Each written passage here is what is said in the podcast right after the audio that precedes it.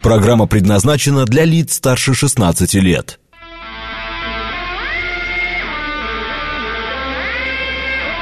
Восемь ноль шесть в Москве.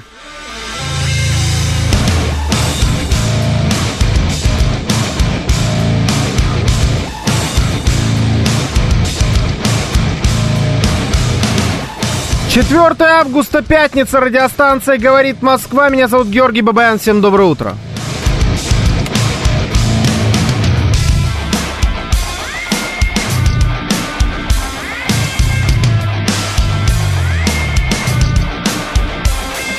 Наши координаты. СМС-портал 925-48-94-8. Телеграмм говорит МСК-бот. Звоните 7373-94-8, код 495.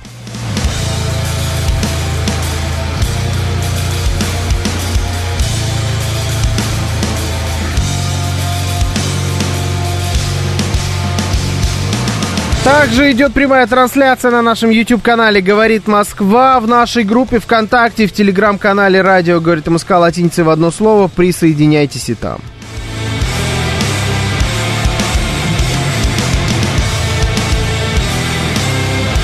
Слушайте, ну с чего мы начнем? Все-таки хочется, наверное, пятница, так попроще, но попроще не получается, объясню почему. Я вчера вот выходил из студии после этого, собственно, эфира, и прилетела прям тогда новость. Филипп Клеменов, по-моему, вчера же Фил был, да, на Филипп Клеменов зачитывал э, эту новость в, вот, в выпуске. И я прям, выходя, аж рассмеялся, не смог сдержаться, потому что когда я эти формулировки услышал, ну, это потрясающе абсолютно.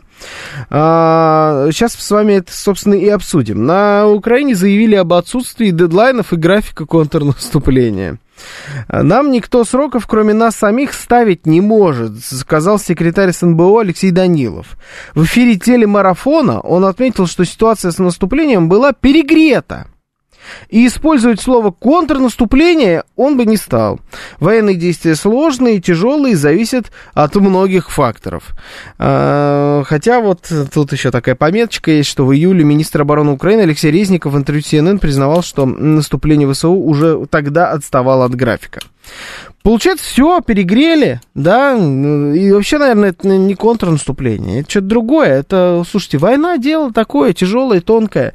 А, это, конечно, с одной стороны забавно, с другой стороны не особо, объясню почему. Потому что, типа, не очень-то и хотелось. Да-да-да, панк 13. Знаете, так, ой, а я обидел. Не пойду в контрнаступление. Не пойду. Контрнаступление никакое. Они там, им там еще какие-то кусты помешали. Может быть, тоже слышали об этом? Они... Это на Западе кто-то заявил. Э, по-моему, то ли бриты, то ли америкосы, что военное какое-то руководство такое на уровне заместителей, что контрнаступление тормозится из-за того, что какой-то подлесок там вылез. Кусты, э, еще что-то. И вот э, Фанк 13 мем скидывает. Слушай, покажи его, пожалуйста, нам в трансляции трансляции. У России только два союзника, кустарники и мелкие деревья, Александр Третий. Это блестящий абсолютно мем. Да, в общем, э, кусты, э, мелкие деревья, и вообще, на самом деле, никакое это было не контрнаступление. Отсюда делаем выводы, что, э, ну, собственно, все, да, видимо, они заглохли, они за, захлебнулись, не выдержали своих же собственных амбиций по контрнаступлению, и оно, и явно недооценили нас. Генерал Морозу прибавились еще и кусты. Да, ну, слушайте, это комедия, конечно. Про кусты это прям вообще самый настоящий прикол. Но, ведь, э, ну, давайте так, как вам кажется, то, что они начинают делать вот такие подобные заявления, это что означает и к чему это ведет? СМС-портал 925-48-94-8, Телеграмм говорит МСК-бот, звонить можете по номеру 7373-94-8, код 495, трансляция YouTube, ВКонтакте, Телеграм-канал Радио говорит МСК, латиницей в одно слово у нас. Значит, еще один мем. Давай прям все мемы, которые нам это, э, выше, выше, выше, выше, выше. Обнови, обнови страничку. Вот Константин прислал. Это потрясающе. При, подключайтесь к нашей трансляции на, на YouTube. Сейчас там, значит, кустарные войска России вам покажут, как границу охранять, называется. А, так, что у нас тут на YouTube? Я смотрю, тут уже много всего. Так, опять спрашивают, где Гудошников, приколисты вы наши. Значит, привет из Калифорнии. Татьяна Дойл пишет, желаю вам всем хорошего дня, и вам привет, и Калифорнии. Сидите, отдыхайте, пока можете там в Калифорнии. ЧК здесь. Он говорит, что Гудошников площадки захватывает. Ну, я так скажу, я ничего против не имею. Я как человек, который тоже, знаете, порой захватывает площадки. Э, не буду ничего против этого говорить, пускай захватывает. Э, да, они изначально провалили свое контрнаступление без авиации, поперли дураки, пишет ежик колючий. Татьяна Дойл пишет, что можно сказать, маразм крепчает. Э, Тони висел CSA написал, что пришел мимо смотреть, но раз пришли уже заскочили, лайк поставьте. Классическая хорошая мина при плохой игре. А в чем здесь э, хорошая мина. А вот Григорий Санкт-Петербурга считает, что это военная хитрость. У Саша с голую дупою. Саша с голую дупою пишет, что у России только два союзника, Дим Юрич и Клим Саныч. А Дементий как же? Дементий там тоже. Без Дементия никто не поднесет свиней. Это неуклюжая попытка скрыть факт, что сил осталось только на одну решающую попытку, но пока не решили, где ее предпринять пишет Кирман. А, Аляска и Калифорния это Россия, пора возвращать российские территории, пишет Михаил Сергеевич. Но те были проданы, все было в порядке в этом смысле, все, э, а, все легально. По поводу, значит, военной хитрости, неуклюжей попытки и хорошая мина при плохой игре. Э, у них осталось сил, давайте разберем, у них осталось сил на одно контрнаступательное действие, после чего все. И вот они выбирают, где, собственно, эту историю э, провернуть. А что, если и на это не осталось? А что, если у них нет сил даже на одно контрнаступательное действие? Они поняли, что те, та оборона, которую выстроила Россия, непреодолима для них. И это означает, что даже если они пустят все свои резервы в бой, даже если они снимут их, например, с, там, с западной границы или какая-то граница, где вот у них, короче, Белоруссия, даже если они оттуда снимут сейчас все свои резервы, все равно не получится. Ну и плюс, как можно снять оттуда резервы, это значит, что там же вагнера сидят злобные, они же только и ждут, когда эти резервы уйдут куда-то погулять на юго-восток, ну и все, и кирдык башка. Поэтому они все резервы оттуда не могут снимать снимать, не могут себе позволить. Но даже если так, а вдруг, а вдруг все? Ну, потому что просто сравните риторику. Если мы говорим про военную хитрость, где она была до этого? Та самая военная хитрость. У нас была военная наивность. Я вот так вот сформулирую. Но не у них военная хитрость. Объясняю. А, что имею в виду? Вспомните, в прошлом году Харьков, э, Херсон, там вот это вот, да, история. Они говорили, куда пойдут, они туда и пошли. Ну, ведь реально так и было. Они вот прям предупредили. Э, как Нойз МС в драке с Юрием Хованским. Он говорил, вот сейчас ударю, а вот сейчас еще раз ударю. И действительно ударил два раза. Вот так же было и здесь, понимаете? Они сказали, что пойдут туда, туда и пошли. А мы все пытались, а это они сейчас здесь вот заявляют, а там пойдут на самом деле в другом месте. А потом они как-нибудь еще попытаются обойти с фланга, а может быть еще что-то... Нет, как сказали, так и сделали. Что было в этом э, контрнаступлении? Да то же самое. Они где говорили, там и пошли. Э, куда говорили, туда и пошли. Когда говорили, ну вот тут вот мимо, но в принципе нас это особо не волновало. Ну да, с, с таймингом проблема. Но все остальное, да все четко, да, вот как сказали, так и сделали. Только это оказалась глупость, а у нас больше не оказалось наивности. Так может быть они не лукавят, когда говорят, что все? Может, они а, сейчас... Ведь они говорят, что наше контрнаступление провалилось. Это просто фиаско, братан. Э, Ержан, вставай, на работу пора, все мемы сюда, значит, включаем, все, короче, мы самые большие лузеры на свете, давайте нас сносить, срочно новый Майдан нужен. Нет. Они говорят, что мы, э, наверное, не будем называть это контрнаступлением, мы, наверное, не будем говорить о том, что э, там какие-то тайминги есть или нет, нас никто не подгоняет, можете успокоиться, мы все делаем размеренно и спокойно. И вообще, наверное, вот как-то перегрели эту историю, а, слишком большие ожидания. Они пытаются те самые ожидания занизить, занизить уже по максимуму.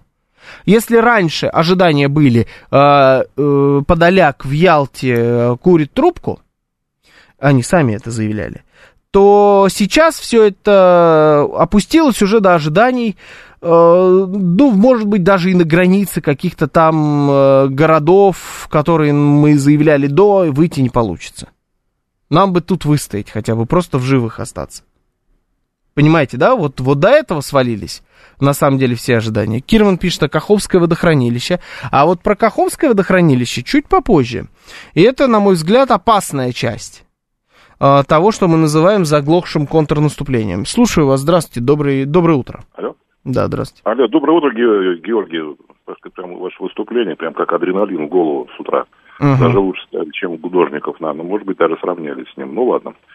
А, что касается по вашей тематике, вот я слушал вас, и у меня угу. какое-то прямо представление, знаете, вот это вот выступление сети украинской, это, это, это вот верхушки правительства так называемого.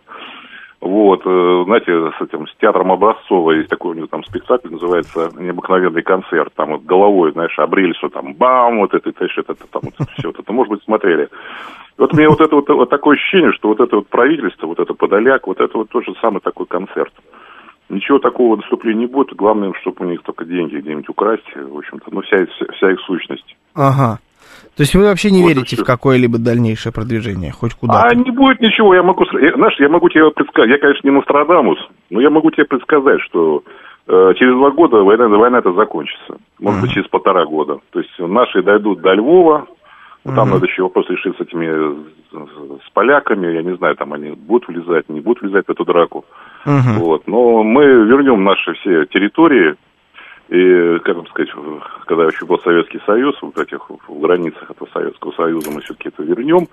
Вот, и будет все хорошо. Конечно, будем все восстанавливать, делать, там куча бабла уйдет, но это все будет. Угу. Понятно. Хорошо, спасибо. Два года, и никуда они не пойдут, их дело деньги воровать, больше, в принципе, они ни на что не способны. Про деньги еще поговорим, и про их способность э, воровать эти самые деньги. Тут э, можно согласиться, конечно, отчасти. Отчасти не соглашусь, потом объясню почему. Не, ну как, то не, согла... не, не буду не соглашаться с тем, что они деньги воруют. Просто, на мой взгляд, там есть небольшой нюансик. Слушаю вас, здравствуйте, доброе утро. Доброе утро. Да, доброе утро, Георгий. Здравствуйте, Убер Доброе утро. Смотрите, я вам, как всегда, дам необычный взгляд. Э, виноват не генерал Кусты, не подполковник э, деревья. На самом деле, это Убер-анархист, ужасно, ужасно вас слышно. Можете как-нибудь а. попробовать связь да. найти и перезвонить, а то прямо там шум какой-то. Э, обязательно возьму трубку. Э, очень люблю я Убер-анархиста. Слушаю вас, здравствуйте, доброе утро. Доброе утро, здравствуйте. Да сейчас радио сделал потише. Угу. Вот. Ну, вы знаете, э, конечно, я тоже патриотично настроенный человек, да, да. но все-таки э, я служил в армии, и то, чему нас учили, что для расступления нужно трехкратное преимущество. Угу. Это аксиома. Почему наш генштаб, допустим, не знал, когда начинал военные действия, я тоже не знаю. Вот у украинцев было числе преимущество, и они нас откинули назад. Да? Вот угу. и сейчас также для наступления нужно тоже это все создать. А создать пока, я так понимаю, соотношение сил равное. И, скорее всего, так и будет пока артиллерийская дуэль. До какого момента, не знаю. Угу. То есть так вот просто на одной линии, грубо говоря, и будем стоять. Понял, хорошо. Василий пишет, о, до Львова, м, наши дойдут, а как с гражданским населением-то будем поступать? Они что, прям за нас, за нас? А, я бы пока не говорил ничего ни про какой Львов, если честно. Пока сильно рано говорить про Львов, и вообще у меня к Львову отношение спорное. Слушаю вас, здравствуйте. Да, здравствуйте, Во, Вот сейчас отлично вообще. Э, смотрите, Георгий, значит, э, виноват не генерал Кусты и подполковник Деревья. Да. Всю эту войну ведут генералы-журналисты. Журналисты и пиар. Все контрнаступление было нарисовано журналистами украинскими и российскими, в том числе и вами. Вы тоже один из подполковников, руководящий Генштаба. Угу. Вы частности, даже вы говорили, что американцы толкают украинцев на это контрнаступление, чтобы показать да, что-то.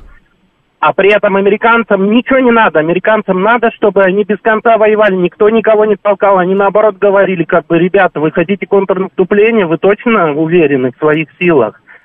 И сейчас, к примеру, начинается другая история. И украинские журналисты, и российские журналисты начинают рассказывать, что американцы э, принуждают украинцев к миру и Путина к миру.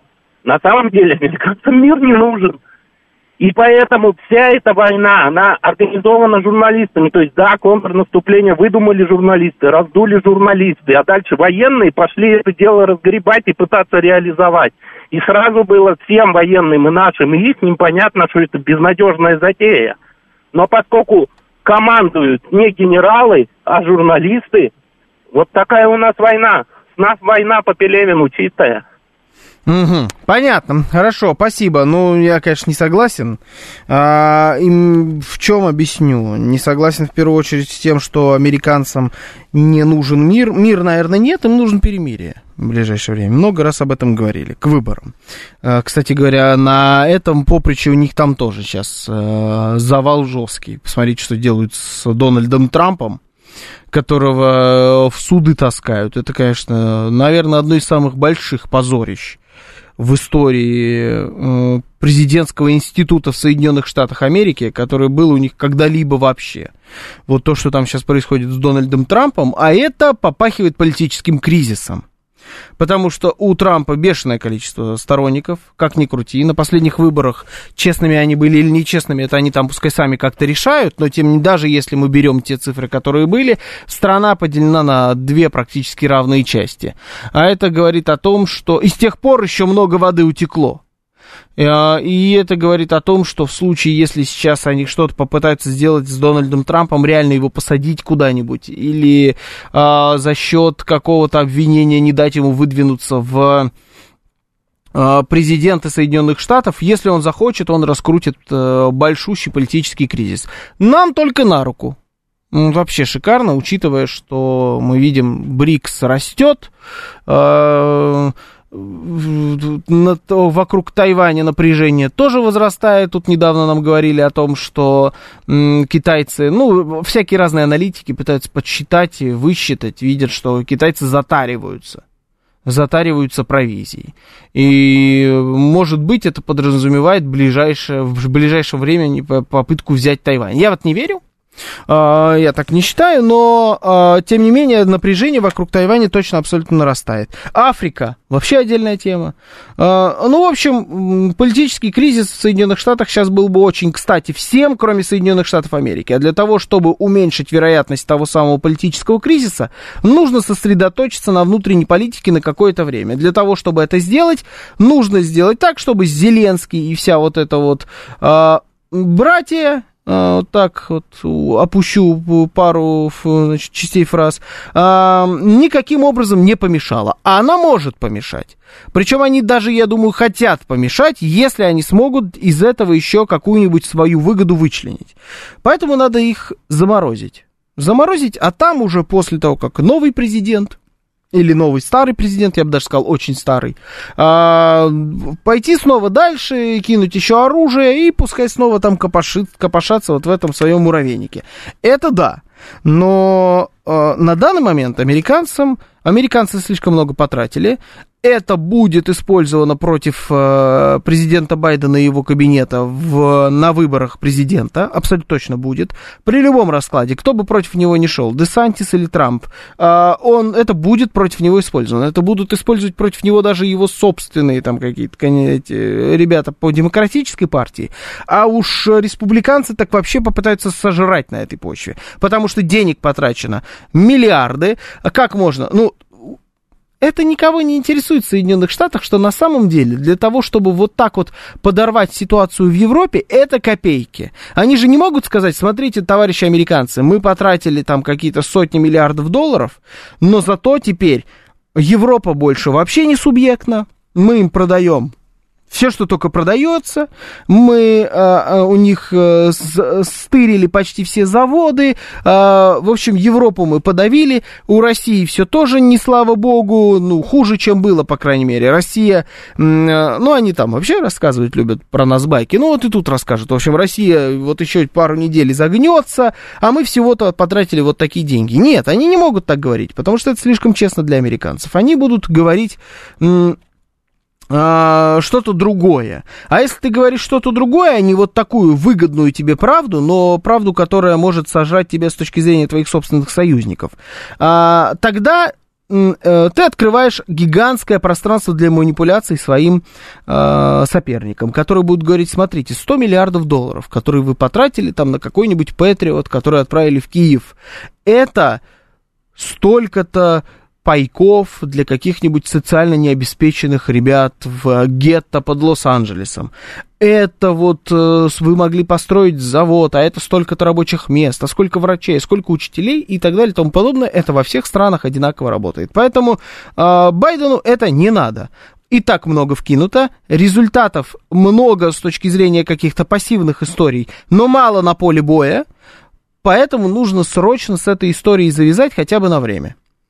Надо поддержать Трампа на тех условиях, чтобы он отдал нам Аляску и Калифорнию. За них нам деньги так и не приплыли. Очень хочется слетать в Калифорнию, позагорать без визы. Да. Это вряд ли, конечно. Слушаю вас, здравствуйте. Доброе утро, Артем, Москва. Доброе утро, Артем. Хотелось бы немножко от войны отойти, может быть, суть там посмотреть. А Давайте. Почему, допустим, Советский Союз и Российская империя, они же никого не грабили, тех, кого, грубо говоря, захватывали. Строили заводы, фабрики, строили школы, учили людей читать, писать. А потом откуда-то резко вот в этих 90-х с развалом взялась эта ненависть к русским, к России, uh-huh. вот это кажущееся, что они хотят все вытащить из этих республик. Оно, может, так и было, но все равно они взамен-то много давали.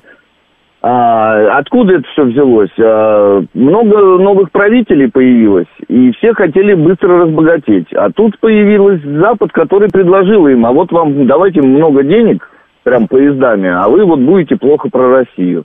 Ага. А может нам тоже сейчас так же поступить? Может надо на Украину там, ну, по-тихому договориться и начать заваливать их баблом. Ага. Типа, вот мы вам дадим столько денег, сколько вы сможете унести, как в «Золотой антилопе» в мультике было. Ага. Вот. Так оно же а, ну, было, нет? Тоже хотя же... бы, хотя бы мы, так оно было, но, наверное, не в таких количествах, как это тратили западные помощники все эти их. Mm. Мне кажется, ну мне так кажется, вот. Может быть, мы этим хотя бы жизни наши сохраним. Мы все равно делаем э, снаряды, самолеты, танки, мы тратим на это вагоны денег.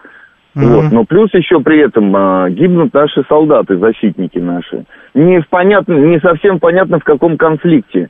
Вроде особой агрессии прям не было прямой, а наши солдаты все равно, как ни крути, а большим количеством гибнут. Ну, так, понятно, может быть, да. просто бумага этой резаной их завалить, раз они ее так любят и готовы за нее. Да. Ну и чуть-чуть Понял. нажать на какие-то еще там наши старые совместные победы и так далее. Понятно. Ну, ну значит, смотрите, к сожалению, это не вариант. Э, объясню почему. Потому что, во-первых, уже закидывали гигантским количеством денег, миллиардами миллиардов. Не сработало, потому что здесь работа должна быть, была быть, уже нет, но должна была быть тоньше. Тоньше работали наши западные партнеры. Они историю им переписали. Они им самосознание попытались переписать. И мног, у, многим переписали. Они сделали так, что они отказались, добровольно отказались от своих собственных предков, от своей истории. Они от Пушкина отказались. Вот представляете, к вам приходят и говорят, вот, вот это Пушкин, вот этот вот такой э, смуглый паренек э, с ранением, да, вот этот вот невероятно талантливый, вот он такой же, как ты, он из твоих, твоя команда. Берешь? Они говорят, нет, не беру, не мое, брать не буду. Вот представьте себе такое, вот сейчас просто переосмыслите это в своей голове, э, и давайте новости послушаем.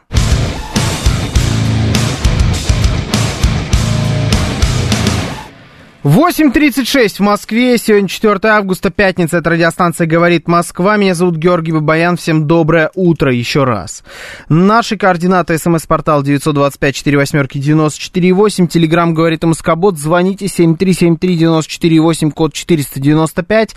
Также идет прямая трансляция на нашем YouTube-канале «Говорит Москва». Там есть чат, можете туда залететь. Поставьте, пожалуйста, все, кто сейчас смотрит нашу трансляцию, большой палец вверх. Это поможет очень сильно нашему нашему каналу в развитии. Э, и еще есть трансляции во ВКонтакте и в телеграм-канале радио говорит МСК латиницей в одно слово. Молодые казахи в частных разговорах, Евгений пишет, э, говорят, что русские уничтожали много всех народов, и их в частности. На вопрос, откуда информация, люди, люди рассказали. А, да, вот, вот это, то самое люди рассказали, это как раз и есть то, куда тратились американцы. Вот это вот люди рассказали. А, это школьное образование, это учебники, это средства массовой информации, это сейчас уже там всякие разные блоги, а до этого это программы, документальные фильмы, э, специальные, специальная профессура на зарплатах, вот это вот все. Параллельно с этим американцам достаточно было сделать что? Ну вот, например, я очень хорошо помню, э, это Крым. Крым дорога от дорога до Ялты вот эта вот знаменитая дорога э, на южный берег Крыма, и там при въезде на эту дорогу стоит табличка. Стояла, сейчас не стоит, стояла табличка. Все остальные дороги в Крыму уничтоженные абсолютно, то есть дорог нет. Это украинский Крым. Э, год это к 2000, я не знаю, пятый, шестой тоже, может быть, вполне. В шестом году я тоже там был. Вот 2006 год, давайте представим себе, Крым. Уничтожены абсолютно дороги. А, вообще все в кошмарном состоянии, все вот такое, знаете, своими силами. Государство никакого участия не принимает в инфраструктурной работе там. И вот ты подъезжаешь по этим ужасным дорогам к дороге на ЮБК и въезжаешь на блестящую абсолютно дорогу, особенно на контрасте. Она ровная, как зеркало, она выглядит, она даже цвета другого. Знаете, вот асфальт темнее, вот он чувствуется, что он прям лучше. И табличка стоит большая, металлическая, как знак. Эту дорогу вам подарил Евросоюз. И знак Евросоюза. Звездочки, вот эти все дела на украинском и на, на английском, по-моему, написано. Вот эта дорога, построенная и подаренная Европейским Союзом. И когда ты едешь там, например, с какой-нибудь экскурсией, знаете, вот из Евпатории в Ялту, ты обязательно проезжаешь на автобусе мимо этой таблички. Тебе прям вот мимо этой таблички, когда проезжаешь, тебе обязательно расскажут. Вот, смотрите, эта дорога, эту дорогу нам разде... вот сделали, значит, европейцы. И все такие, у, европейцы. Представляете, просто вот европейцы, какие-то где-то там европейцы а, приехали из своей Испании до Германии, им туда пилить и пилить. Они приехали, французы, и дорогу сделали. Ну, одуреть же. Просто одуреть. И вот такое впечатление складывалось у всех, особенно у людей, которые там жили. То же самое там, американцы делают э, по всему миру, например, вот в Армении я наблюдал эту историю. У любой достопримечательности исторической, какая есть в Армении, знаете, у, как и в, любом, в любой стране мира, наверное, есть таблички, на которых написано на разных языках мира, что это за достопримечательность, что это за место такое. И вот на этих табличках хорошие большие таблички, а, которые да, даже, наверное, может быть, чем-то выделяются на общем фоне. Но по факту это просто хорошая такая хороший стенд с информацией на нескольких языках. Там на армянском, на английском, на французском, на, наверное, на испанском, на русском и на китайском. Я думаю, примерно так. Ну вот английский, русский, э, французский, армянский и китайский там точно были. И вот просто написано про достопримечательность. Ничего такого, знаете, никакого ложного смысла в тексте нет. А снизу достаточно большими буквами, чтобы заметить, но недостаточно, чтобы перетягивать на себя все внимание. Но ты обязательно доходишь до этой надписи. Написано USA ID. Или там uh, Made by USA ID. Ты думаешь, ничего себе, такие просто американцы приехали и поставили табличку – Офигеть! Какие американцы классные! Ну это же, они вот, где Америка, где Армения? Но они долетели с этой табличкой в зубах и привезли нам ее, поставили, чтобы мы могли читать про наши достопримечательности. Это же так классно, американцы такие клевые. А параллельно эти же самые американцы через средства массовой информации, через учебники рассказывают об обособленности того или иного народа от России и о том, как русские на самом деле всех все в это время унижали, принижали, э, заставляли голодать, заставляли умирать за какие-то свои русские интересы, за царя-батюшку и так далее. Вот э, русские они убивают, а американцы таблички ставят. Понимаете, да? Американцы классные. Американцы приезжают в школу, в одну конкретно выбранную школу и дарят там всем по айпаду. Вот в одну школу. Ну давайте, ну сколько людей учатся в школе? Вот умножьте это все на 300-400 долларов за самый бичевый iPad на тот момент. iPad 1, наверное. Вот я просто знаю историю про iPad 1 или iPad 2. Ну, 300-400 долларов он стоил. Ну, пускай даже будет 500. А что делала в этот момент Россия? Россия не, вмеш... не вмешивалась в а, внутреннюю политику. Россия не а, вмешивалась в учебники. Россия не вмешивалась практически вообще никак в телевидение, только исключительно где-то там включалась своими каналами. Там вещали российские каналы, но они были на 34-й кнопке. А вот в чисто, например, украинские или какие-нибудь там армянские каналы, или молдавские, неважно, любую постсоветскую страну берите, везде было примерно одно и то же. Россия что делала? Россия давала бешеные скидки на газ. Бешеные скидки на топливо Россия сдавала кредиты, а потом их списывала. Россия помогала продовольствием, э, субсидировала вообще все, что только можно, наращивала торговлю даже теми товарами, которые к чертовой матери России не нужны, зачастую, даже так, что это было в ущерб внутрироссийским производителям, которым лишние конкуренты на рынке были бы вообще-то в принципе и не нужны. Вот что делала Россия. И никому об этом не рассказывала. Но это оказалось неправильной политикой. Потому что нужно было вот этим людям донести, что Россия хорошая. А мы ничего никому не доносили. Мы просто делали так, что их жизнь была в принципе возможна. А если мы говорим про Армению, так Россия еще эту страну, бедную, маленькую, несчастную, до сих пор, на самом деле, защищает от полного уничтожения своим флагом на военной базе. И больше ничем. Это единственное, почему э, такая страна, как Армения, до сих пор вообще, в принципе, существует. Но это все оказалось не туда. Но мы тогда не умели. Умеем сейчас? М-м- честно говоря, не, не уверен, что умеем. Помню, Германия выделила денег на реконструкцию улицы Бандеры в Киеве. Потом им указали на это, а они дурачка включили, мол, а, это тот самый, ну тогда деньги верните. Но они не вернули, на самом деле, я думаю, никакие, никакие деньги. А там еще написано, здесь был Сорос. А это примерно одно и то же. Вот э, USAID, здесь был Сорос, это надписи одного порядка, на самом деле. А, по, так, а, Алекс Поляков пишет, а при чем тут плохие русские? По-моему, я объяснил. Почему тут, при чем здесь плохие русские? Привезли аборигенам бусы. А, пишет изба... Избавят от лукавого. Все, я понял, что здесь написано. Да, привезли аборигенам бусы. Ровно так оно и есть.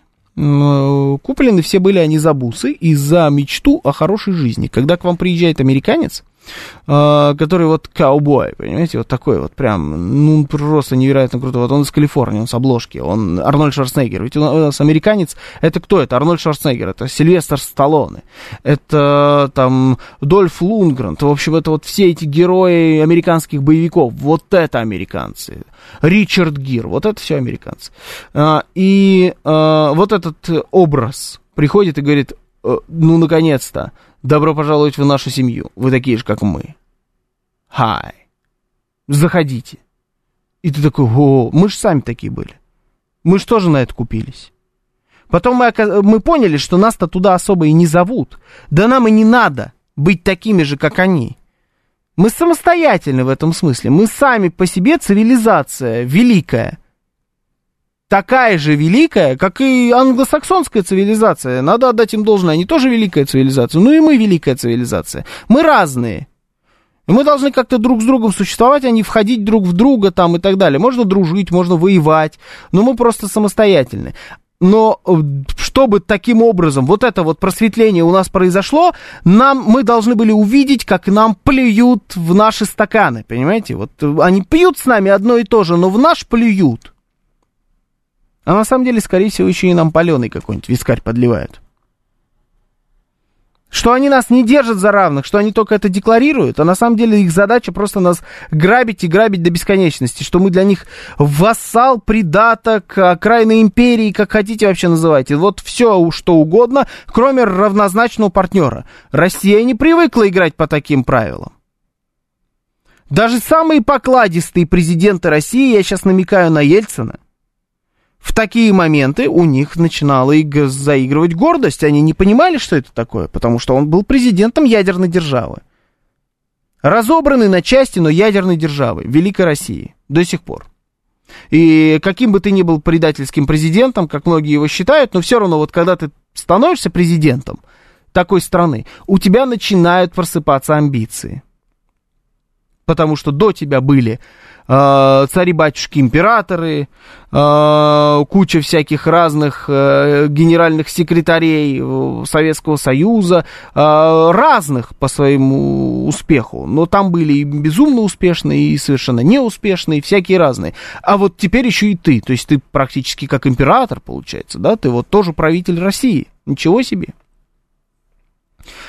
Мы поняли, что это не наш путь, они не поняли. А в случае с э, украинцами это вообще грустно, потому что они, еще раз, они полностью отказались от всего своего. Они отказались от своей истории, а она с, у нас с ними одна. Общая, героическая, невероятная. Они отказались от своей культуры. Они отказались от великого в своей культуре. Они отказались от своих основателей, от основателей своих городов. Понимаете? Вот они снесли памятники Екатерине, повсюду, где только можно. Ленин, это понятно. То, что они там, у них своеобразное отношение к Ленину, я как раз это прекрасно понимаю. То, что не хочется признавать, что это Ленин, вот, сотворил все вот это безобразие, которое у вас сейчас там творится. Я понимаю, почему они не хотят это признавать. Но почему они отказываются от э, царской истории, своей собственной, великой? Вот это для меня загадка. Но как можно так переформатировать сознание? Ну, переформатировали ведь. Переформатировали. Понимаете, для них какой-нибудь там, я не знаю, Уинстон Черчилль на данный момент больше свой, чем Петр Первый. Или Сталин, или Николай II, Александр Третий. Вот Уинстон Черчилль я не знаю, Ричард Львиное Сердце. Для них больше сейчас свой, чем вот эти люди. Как это произошло? Ну, это чудеса. Но американцы умеют в эти чудеса. Надо отдать им должное. Такие вещи надо признавать. Напомню, координаты. СМС-портал 925-48-94-8. Телеграмм говорит МСК-вот. Звоните 7373-94-8, код 495. Мы вообще говорили про захлебнувшееся контрнаступление. Так немножечко в стороночку отошли. Слушаю вас. Здравствуйте. Доброе утро. В эфире. Доброе утро. Здравствуйте. Москва, бывший житель Республики Молдова. Угу. А, ну, в первую очередь, я очень рад, что контрнаступление захлебнулось. Надеюсь, что оно никогда-никогда не повторится. И даже если повторится, мы их размажем. Это да. я желаю нам всем. Аминь. Аминь. Вот. А, во-вторых, блин, я когда жил в Молдавии, это я мальчик уже взрослый, я 87-го года, то есть мне уже под 40. Да. Да, я помню, когда я заканчивал школу, чего стоила эта программа у них для молодежи, вы только вдумайтесь, Work and Travel. Да, да, они это американская отбира... Они отбирают лучших студентов, лучших из лучших, да. чтобы прийти к ним в Америку, поработать там, а самое главное вернуться обратно. И представляете, вот эти вот лучшие из лучших, моднейшие из моднейших приезжают обратно и рассказывают, как там круто, как там в Америке прекрасно. И это десятки тысяч, то есть это поток, поток, поток. А чтобы туда поехать, у тебя должны быть сданы все сессии, и ты должен пройти собеседование в посольстве. То есть они прям отбирали с учетом, что эти люди вернутся обратно и будут всем-всем-всем распространять, как круто э, жилось им и как классно живет народ э, в Америке. И по поводу вот этих вот табличек. Не знаю, где вы видели маленькие надписи. Я, например, у себя на, скажем так, э, прошлой родине видел огромные надписи. Это сделал Евросоюз. Э, спасибо большое. Это подарок. Вот они так писали. Подарок Евросоюзу Угу. жителям города Кишинев. Я просто из города Кишинев. Да-да-да. Да. То есть школа была построена во время СССР, фундамент школы, инфраструктура, вода к этой школе. Но, блин, какой-то вот галимый ремонтик, да, поставили там Да. стеклопакеты дешевые и покрасили краской. Да. То это огромными, огромными, огромными такими буквами табличка школа, это подарок горо- э, жителям города Кишинев от Евросоюза. И маленькими такими буквами школа, там Александр Донич, бла-бла-бла, 1500, ну, года рождения и смерти этого там писателя, в честь которой школа. Угу. Я постоянно удивлялся, типа, какие они классные, какие они прекрасные вот эти вот люди из Европы, потому что там очень сильно пиарят все это. Они пришли, вот как вы рассказывали, и сделали нам ремонт. И мне папа, мой отец, э, дай ему бог здоровья, он мне уже рассказывал, Игорь, блин, но школа-то была построена в СССР, Угу. Но СССР это оккупанты. которые приехали из Томска. Да-да-да, да, да. Но при Вот, этом, при это- всем, СССР оккупанты, понимаете? А вот Да, Евросоюз подарил нам ремонт. школа, школа, в которой я роди- э, учился, детский сад, в котором я воспитывался, колледж, который я закончил, и университет не просто были построены, а были основы, э, ну, их основали, Мгм. создали, э, приехали учителя, профессора из России, они из России первые приехали. Не было в Молдавии, Молдавской губернии профессоров столько в университетах. Вот, они приехали, основали всю эту систему. И сейчас, да, сейчас э, учат э, нас, э, что Россия это оккупанты, и Советский Союз это оккупанты. Говорю, нифига себе, построили мне детский сад, школу, университет, колледж, и они оккупанты.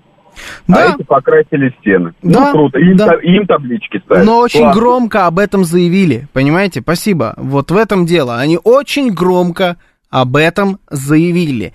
В большой политике, в мягкой силе, в подобном воздействии э, нельзя недооценивать э, громкость твоего голоса. Чем громче ты кричишь о своих даже самых нелепых и маленьких э, делах, тем больше от них будет выхлопа. А, Чему удивляться? Каждый делает то, чему, что ему выгодно, пишет Сергей Чаплыгин. Факт абсолютный. Это не удивление. А, Это констатация того, что эти методы работают. А, Ну, я не удивляюсь. Я как бы я это все изучал, я к этому привык. А, я удивлен только тому, почему мы до сих пор не умеем так работать. Понимаете, вот почему мы до сих пор а, если что-то делаем, то просто дарим. А, И, а, и дальше сваливаем зачастую втихаря, оставляя вот наше наследие где-то там на какой-то территории, а, при этом не заявляя, даже, может быть, никому и не рассказывая, что мы еще там сделали для всех этих людей. Вот э, саммит у нас сейчас прошел с Африкой, который наводит меня на какое-то хорошее предчувствие, потому что я вижу, что очень много было уделено внимания прям сразу президентом Российской Федерации для того, чтобы рассказать о том, что мы зерно бесплатно, мы готовы, мы готовы зерно бесплатно, мы готовы зерно бесплатно. Вот кажется, что это э, чушь какая-то, ну то есть не чушь, а что он слишком много об этом говорит, про то, что ну зачем вообще так, ну зачем бесплатно? Мы все-таки капиталистическая страна, почему бесплатно? Почему мы должны делать это бесплатно? А потому что это не сильно бьет по нашему кошельку, но при этом очень хорошо э, подбивает вверх наш рейтинг в тех странах, кому это зерно бесплатно до- доезжает. Вот нам, нам нужно об этом заявлять все громче и громче. Это наше православное воспитание. Сделал добро, забудь, пишет Эбили Факин Флайф. Да, да, это оно. Знаете, вот, а вот наше православное воспитание, это сделал добро, забыл, и сидишь себе тихо, никому об этом не рассказываешь, потому что как-то даже неудобно. Там, я не знаю, ну вот э, с благотворительностью, да, благотворительные фонды, вот э, там их огромное количество есть. Ты можешь отправить туда бесконечное количество денег на помощь там э, больным, детям, кому угодно. И вот ты отправляешь, и, может, даже вообще и близким даже не говоришь, что отправляешь. Ну, потому что а зачем? Ну, это о таких вещах, это не то, чем надо хвалиться. Как-то вот, как будто даже стыдно похвалиться таким. А как это работает в Соединенных Штатах? Я вот недавно видел эту историю, как, э, по-моему, это э, про Самуэля Эль Джексона шла речь. Знаете, вот э, English motherfucker do you speak it? Вот этот вот человек. И вот э, он, чествовали его как актера на какой-то из премий, которую транслируют на каком-то канале типа CBS, э, гигантском. И вот там выходит какой-то, значит, э, какая-то звезда, его друг и говорит, вот э, Сэмюэль, Сэмюэль, значит, никогда в жизни бы про себя это не сказал, но Сэмюэль, помимо того, что он потрясающий актер, который сыграл там в Звездных войнах, в Джанго, криминальное чтиво, все вот это вот перечисляет, и потом говорит, он еще помимо этого пожертвовал вот в такой-то фонд, вот в такой-то фонд, вот в этот фонд, вот в тот фонд, и перечисляет там 50 э, там с лишним фондов. И подача этой информации, она такая, что типа, посмотрите, какой скромный Сэмюэл Джексон. Он никогда и никому не рассказывал, что он пожертвовал в эти фонды. Но почему-то здесь стою я, актер или телеведущий, невероятно известный, в эфире э, гигантского телеканала, который смотрят сразу несколько миллионов, может, десятков миллионов человек, и знаю о том, что он пожертвовал во все эти фонды денег, и всему миру, всем, всем Соединенным Штатам об этом обязательно рассказываю. Какой он скромный. Они все сидят такие, м-м, блин, как он скромный, Сэмюэль, йоу, ныга, ты прям вот вообще вот просто тупо топ э, из всех топов. И он сидит с таким видом, типа, ну да, это благословение Господа, ну, то есть я посланник оттуда, я вот должен. И вот он сидит вот прям вот с таким лицом, понимаете? Вот сама скромность. Но рассказали об этом всем. Умудрились и рассказать, и скромными остаться при этом. Ну классно же на самом деле. Классно. Сэмюэль, кстати, русофоб адовый, пишет Дебон Зомо. Да, я как-то не слежу, честно признаюсь, за Сэмюэлем Джексоном, за его какими-то высказываниями. Э, покладистые президенты не пытались играть по правилам предложенной игры. Кто развел олигархов, криминал и разворовывал ресурсы? Вам самим плевать на Конституцию, вам самим э, не нужны выборы, вам самим непонятно, зачем нужно разделение властей. Вообще существуют хоть какие-то правила, по которым вы готовы играть? Вы кому вопрос задаете? Я не понял. Я, я запутался, если честно. Олег пишет, самый искренний это был Джордж Майкл. Только написали после его смерти, узнали, что он жертвовал э, кому и в каких количествах. Джордж Майкл, ну да. Careless Whisper, да? Ага. Ну, ну да, наверное. Они знали до этого? Ну, может быть. Джордж Майкл классный артист. Э, искренний он, не искренний. Честно говоря, не знаю. Но артист, артист клевый. Угу. Саксофон есть хочется? Вот а, забацать. Что у меня про Джорджа Майкла? Такую серьезную какую-то телегу тут э, закончил на Джорджи Майкле. Чувствуется приближение субботы и воскресенья где-то в воздухе. Сейчас новости. Программа предназначена для лиц старше 16 лет.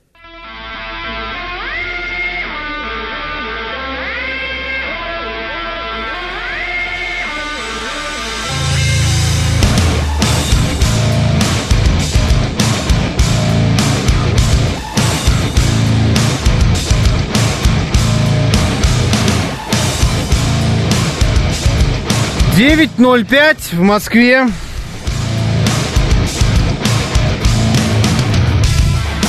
Что-то тут разнервничались, думали, я ушел, а я не ушел, а я здесь. Что нервничать? Сегодня 4 августа, сегодня же пятница. Мог бы и пораньше. На самом деле уйти. Меня зовут Георгий Бабаян. Всем вам доброе утро.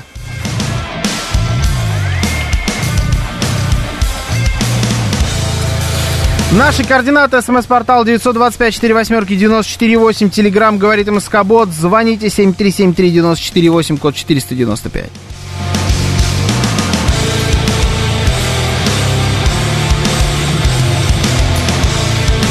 Также подключайтесь, трансляция на нашем YouTube-канале «Говорит Москва», в нашей группе ВКонтакте, в Телеграм-канале «Радио говорит МСК» латиницей в одно слово.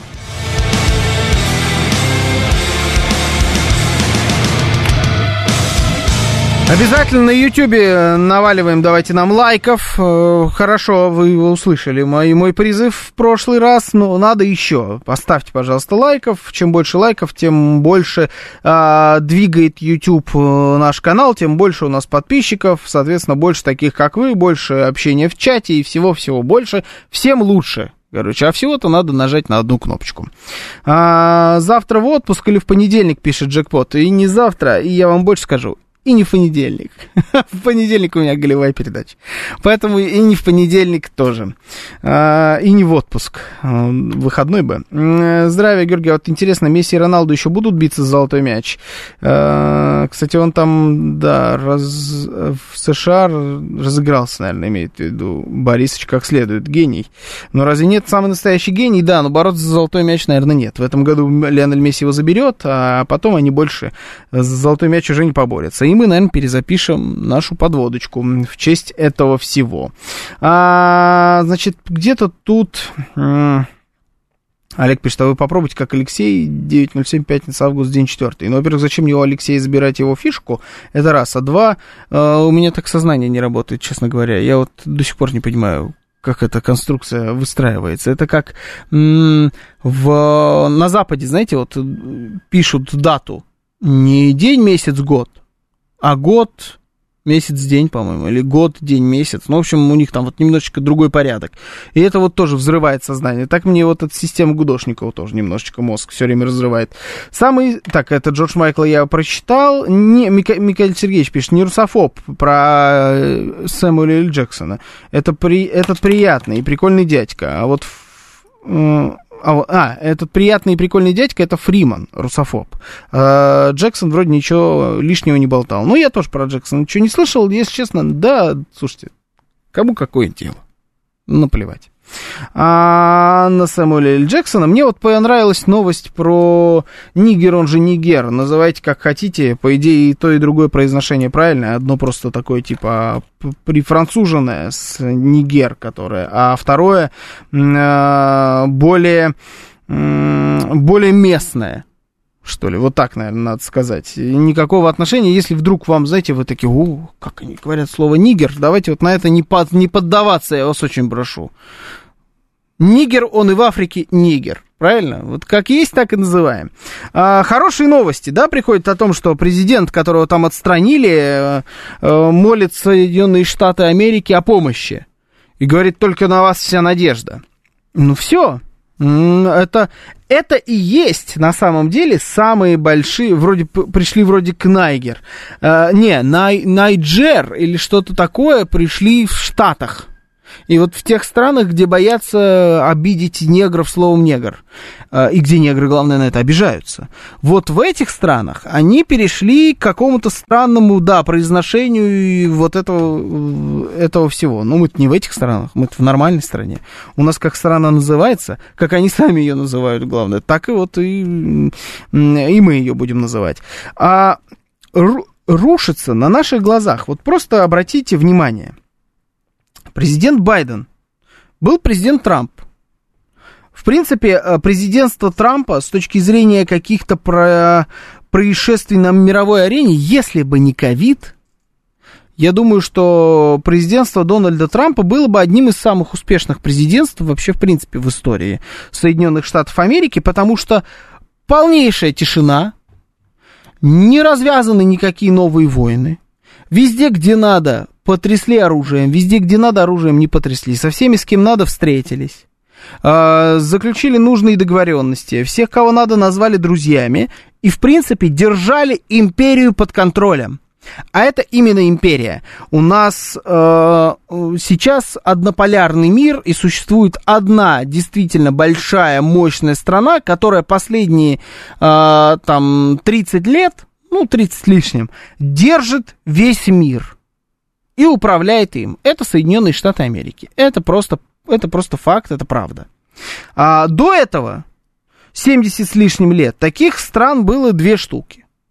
И весь мир был поделен на две части. А до этого таких стран вообще было много. Была Великобритания и Британская империя, была Османская империя, была, была Германская империя, Австро-Венгерская империя, французы тоже не отставали. Соответственно, была Русская империя, а, была, были Соединенные Штаты как зарождающийся какой-то вот э, клочок земли, оторвавшийся от материнской империи, который тоже претендует на что-то, но пока непонятно, способен ли он вообще в принципе реализовать свой потенциал или нет, потому что загибается от экономического кризиса. То есть мир был поделен вообще на гигантское количество частей. Здесь же Китай, здесь же Япония, вообще со своими историями и так далее. Речь Посполитая, пишет Панк 13. Не, Речь Посполитая это давно и уже и неправда. Там, да, скорее была такая Польша, которая то туды, то сюды.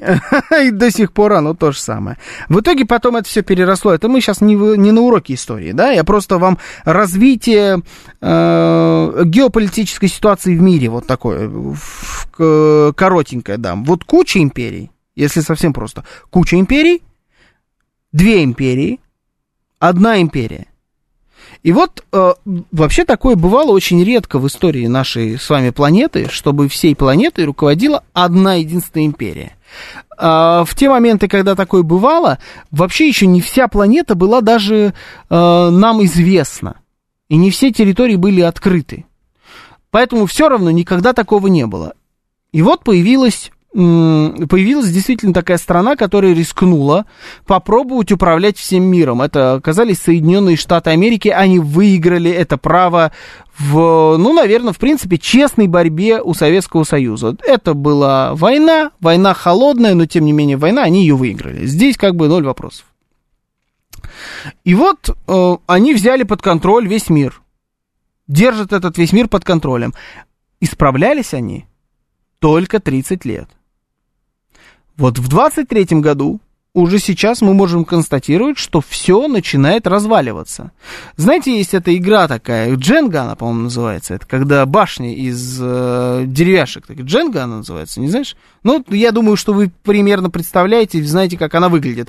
Башни из таких э, маленьких деревяшек, и надо эти деревяшки оттуда вытаскивать из этой башни. И вот на ком эта башня упадет, тот и проиграл. Вот э, больше деревяшек, чем президент Байден и его офис, наверное, никто не вынимал. И за последние 30 лет вот из этой э, башни, значит, э, американской империи ни Клинтон, хотя старался, ни Буш, Буш вообще, на удивление, президент очень успешный. Обама старался, да, старался, но тем не менее тоже ничего не, вы, не вынимал, вполне себе в плюсе вышел. Трамп на мой взгляд, вообще практически не вынул ни одной деревяшки из этой, из всей истории. И вот э, президент Байден а, просто как, а, ну, я даже не знаю, как сумасшедший начал туда-сюда, туда-сюда тыкать во все эти башни своими дряхлыми ручонками и вынимать оттуда все подряд.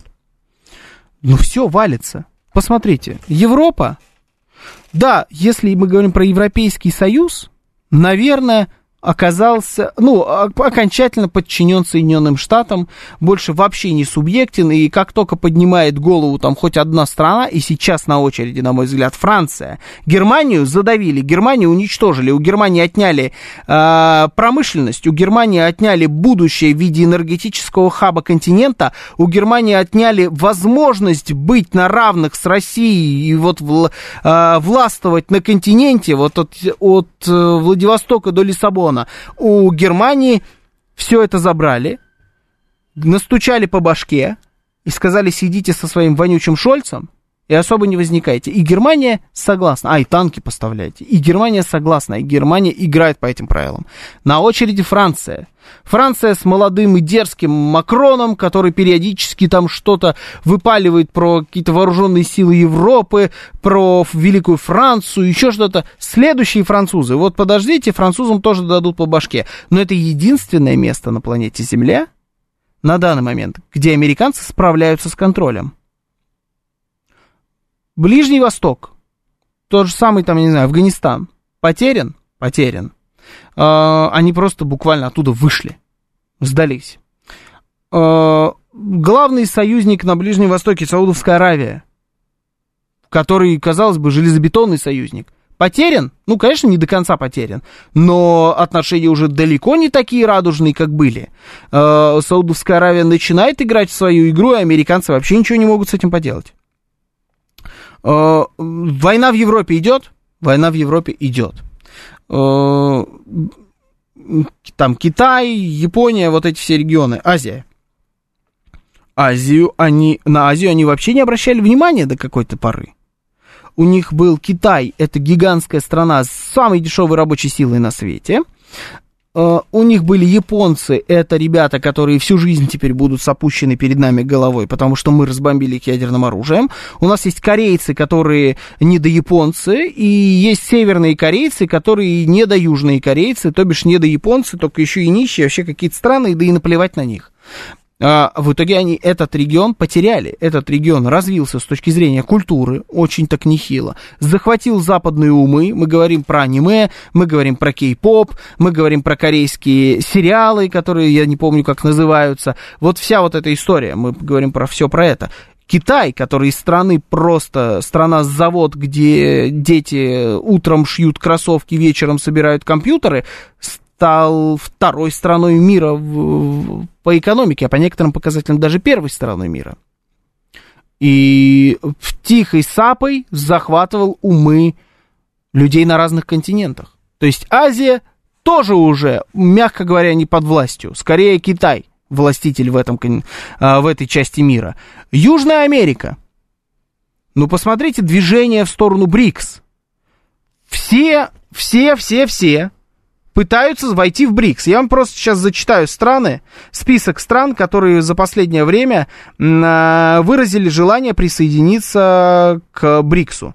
Алжир, Аргентина, Бангладеш, Бахрейн, Венесуэла, Гвинея, Греция, Египет, Индонезия, Иран, Мексика, Нигерия, Объединенные Арабские Эмираты, Таджикистан, Таиланд, Тунис, Турция, Сирия, Саудовская Аравия, Эфиопия, Боливия. Как вам список? Это которые хотят присоединиться. Я вам напомню, что вы туда еще должны включить Китай, Россию, Бразилию, Южную Африку. Ну, короче, вы поняли, да, о чем я? Ну, мощно.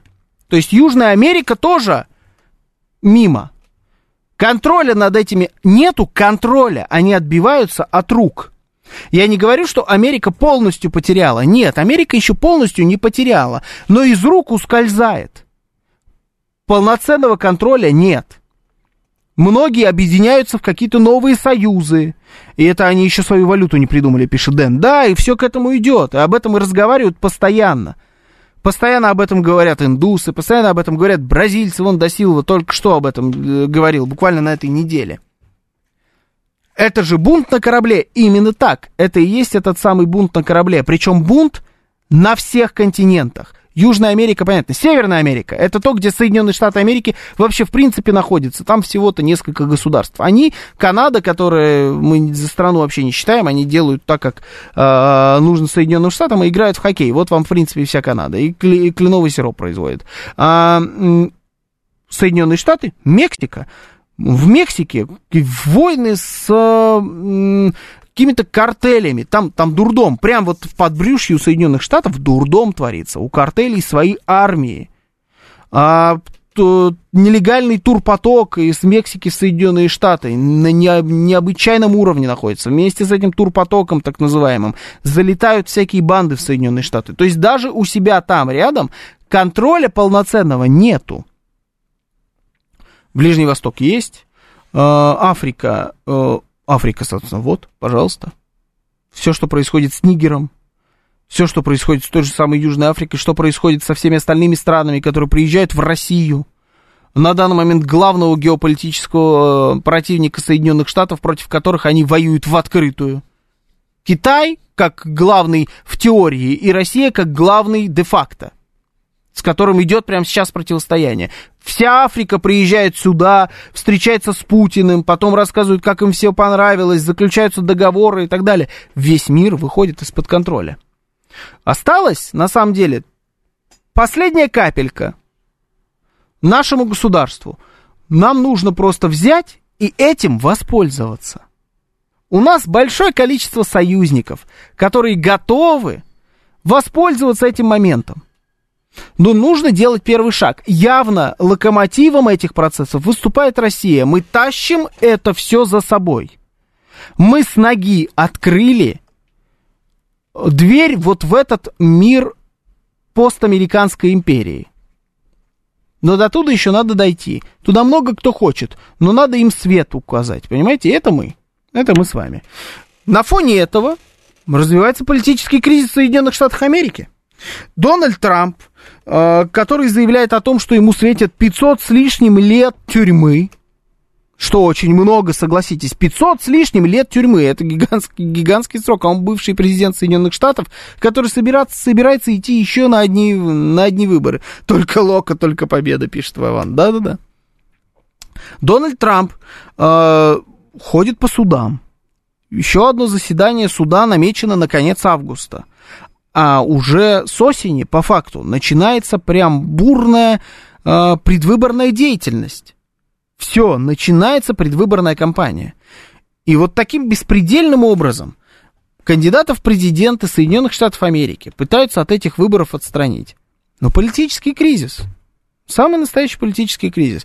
Вопрос только вот в том, э, сможем ли мы вообще в принципе переиграть Америку на этом поле. Сейчас очень шаткая ситуация. То есть сейчас, как Соединенные Штаты могут, по факту, наведя порядок где-нибудь в одном месте, но конкретный, но в таком месте, в горячем. То есть э, это должна быть либо э, Россия, то есть разобраться с Россией. Разобраться с Россией, вот Украина, Россия, вот этот регион есть. Есть Тайвань, то есть там надо будет разобраться. И вот я, честно говоря, колеблюсь, э, это Ближний Восток или это Африка. Где-то там навести порядок. Вот где-то в одном, ну, скорее всего, даже, наверное, не Ближний Восток и не Африка не идут ни в какое сравнение с а, украинским кризисом и тайваньским кризисом. Вот Соединенным Штатам достаточно хотя бы в одном месте э, замутить какой-нибудь э, переворотик, все поставить с ног на голову, победить, то есть сделать так, чтобы в борьбе за Тайвань проиграл Китай или в борьбе за Украину проиграла Россия, проиграла так, чтобы вот железобетонно. Чтобы не было никаких э, двойных смыслов. Вот как в холодной войне. И все снова встанет на свои места. Все, все остальные почувствуют мощь. И в Нигере вернется нужный президент. И Досилва откажется от э, общей валюты. И БРИКС сойдет на нет, и Саудовская Аравия снова будет э, в десны целоваться. Достаточно один единственный какой-нибудь кризис, в принципе, победить. Но не выглядит ни Россия, ни Китай страной, которую можно вот так вот легко сейчас э, на, на повороте обойти. Не думаю. А еще и с выборами в Соединенных Штатах. Так это вообще. И вот хочу у вас поинтересоваться я. Вот у нас есть ситуация с Дональдом Трампом. А, с выборами, на которых вот так вот его пытаются там загасить. Мне на самом деле глубоко начхать на Дональда Трампа и на Джозефа Байдена. Я в этом смысле не болею ни за одного, ни за другого. Я пытаюсь вот как-то со стороны просто посмотреть на то, как один правил и как второй правит. При одном, в принципе, все было в порядке, при втором весь мир э, погрузился в тотальный хаос. Он упустил вообще абсолютно все.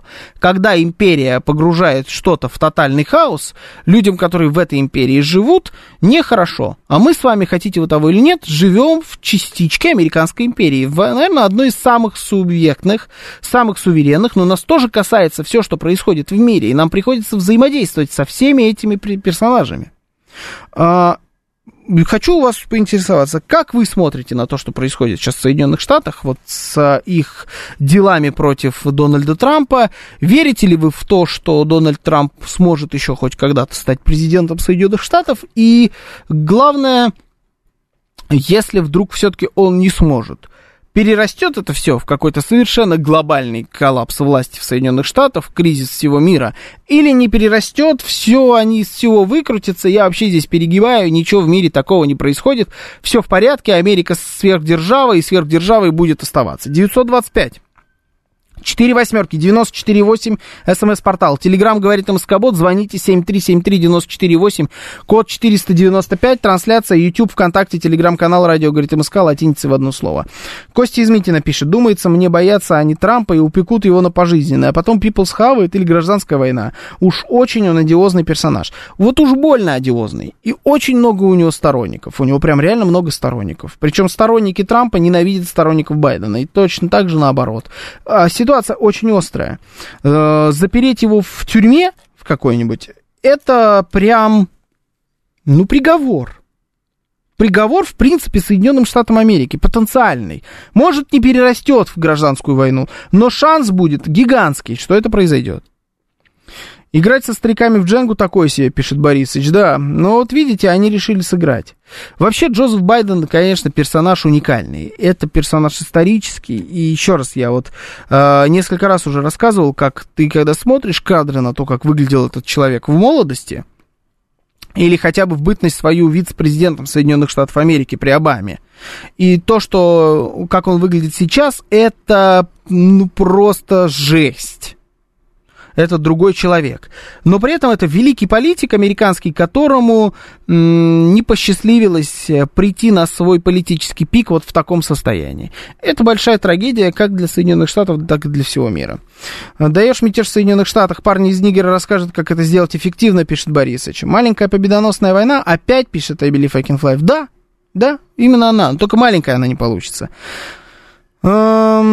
Так, там школы максимум 100 человек, это я не знаю, про какие школы. Вы пишете, I believe I can fly, пишет, а вы опять сп- спрашиваете, почему они русских не любят. Опять русские справедливости захотели. Все так хорошо же было, думают они. Нет, русские не хотели никакой справедливости. Русские хотели дружить. Русские на каком-то этапе истории очень хотели дружить с Великобританией. Русские на каком-то этапе истории очень хотели дружить с Наполеоном. Русские очень хотели дружить с... Ну, я не знаю насчет, очень ли они хотели дружить с Гитлером. Ну, вообще, в принципе, наверное, все бы выбрали дружить с Гитлером, а не воевать с Гитлером. Но Гитлер вообще совершенно обособленная история, особенно то, во что это все переросло. Русские хотели дружить с Америкой. И они думали, что они вот теперь-то, они будут искренними друзьями с Америкой. И нам продали эту историю. Но Америка с нами не захотела дружить. Вот вы у меня спросите, я хочу дружить с Америкой? Да, я хочу дружить с Америкой. Почему нет? Нам, американцы, достаточно близки по духу. Не во всем, в каких-то местах вообще непонятны, но в каких-то очень понятны. Намного более понятны нам, американцы, чем немцы, чем французы, испанцы, итальянцы, чем шведы, прости господи, намного более понятны. Но они не хотят. Они не хотят, они нами править хотят. Как рабами, как придатком, э, качать наши ресурсы. Дружить с нами не надо, мы третий сорт. И вот в этот момент, когда Россия осознала, что с нами никто не хочет дружить, что нас считают за третий сорт, русские, ну, как вы выражаете, I believe in can как вы выражаетесь, захотели справедливости. Ну да, наверное. Ну, только вот именно в таком контексте, в такой последовательности. Не иначе. Поднимают бунт не потому, что хотят постоянно бунтовать, а потому что надоело, как это выглядит на данный момент. И по таким правилам играть не готовы. Но мы уже играем, навязываем свои правила. Теперь вопрос в том, кто выиграет в этой интересной игре. Сейчас у нас новости, потом продолжим.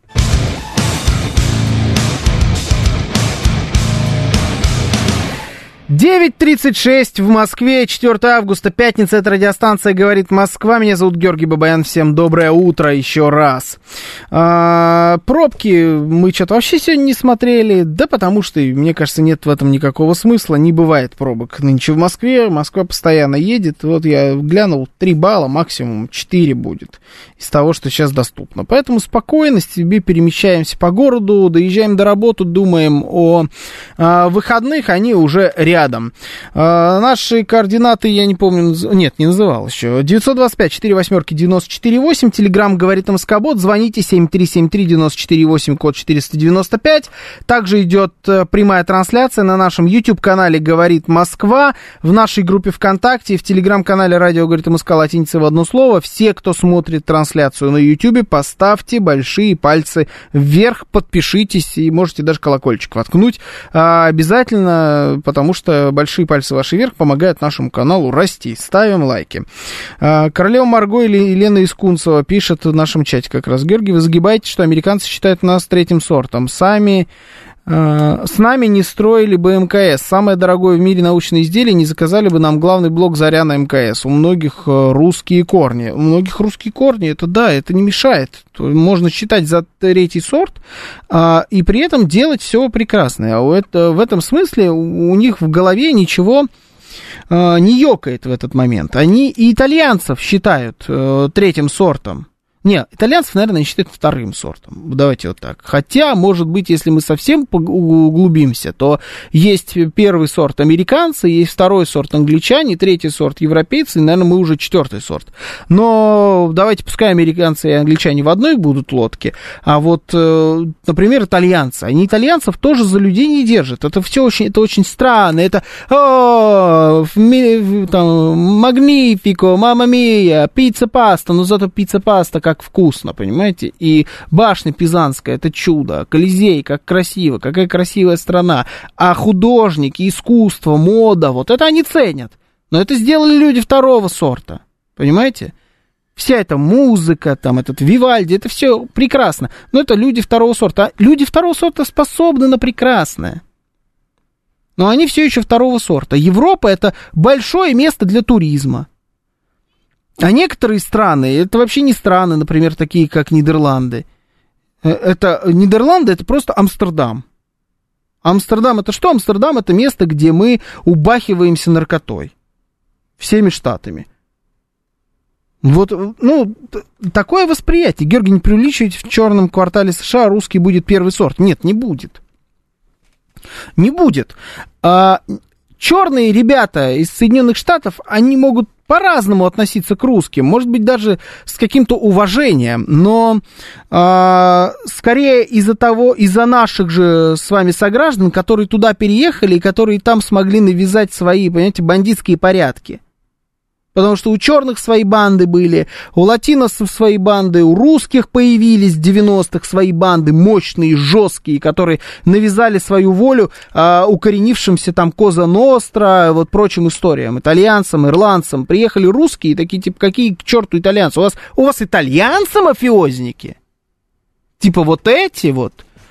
Чао, бомбини, вот это у вас мафия? Сейчас мы вам покажем мафию, елки-палки, с, с автоматом Калашникова на перевес. И вот приехали русские, они вот это зауважали, потому что эти ребята уважают силу. Вообще в Америке принято уважать силу. Но а русский будет первым сортом. Нет, ну, проблемы э, чернокожих в Соединенных Штатах Америки, да и латиносов тоже, в том, что они там сами внутри своей же собственной страны, далеко не первый сорт.